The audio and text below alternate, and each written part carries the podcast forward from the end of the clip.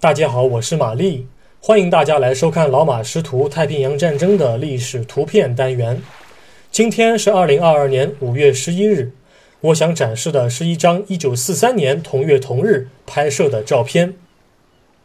一九四三年五月十一日，美国海军布雷舰普鲁伊特号正在引导美国陆军部队登陆阿图岛的屠沙湾。阿图岛位于美国阿拉斯加州阿留申群岛。是群岛中离日本最近的岛屿。由于它的经度为东经一百七十二度五十四分，因此也可以被称作是美国最靠东的领土。一九四二年六月初，著名的中途岛海战让日本帝国海军丧失了四艘舰队航母。由于这次胜利对美军士气大振。所以，很多军迷和历史学家都把这次战斗当做了第二次世界大战太平洋战场的转折点。然而，从战略上来看的话，美国在中途岛胜利的同时，却丢掉了第一寸国土。六月六日，日本陆军少佐击碎松年指挥北海支队一千一百四十名官兵，在海军中将细宣务子郎第五舰队的支援下，攻占了阿图岛。四十二名幸存的原住民被日军送到了北海道战俘营，其中十六人在战时死亡。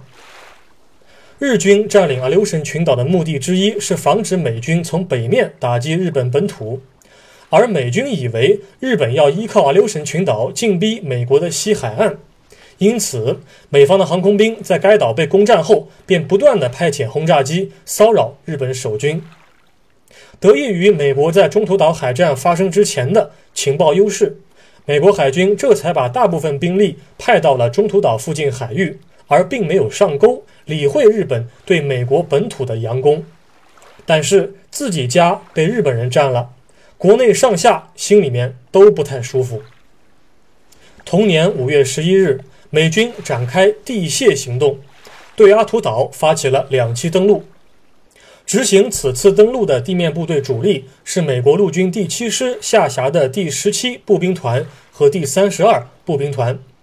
另外有规模较小的侦察部队辅佐主力探路。本来两栖登陆行动应当在八号开始，但是由于潮汐状况和天气不理想，抢滩被迫延后。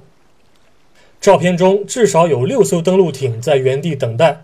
他们全部都是母亲海伍德号运输舰顺产的孩子，只不过这个产房的条件不太好，湿气很重。在浓雾中，布雷舰普鲁伊特号将充当领航员，引导登陆部队上岸。它的上层建筑顶端主桅边上有一个探照灯，能够在浓雾中充当指路灯。屠杀湾的预定登陆地点为黄滩和蓝滩，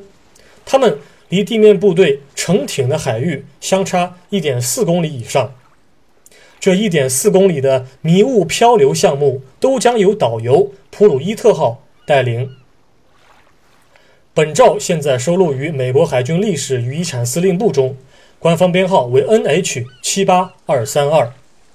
感谢您收看今天这一期节目，我们过几天再会。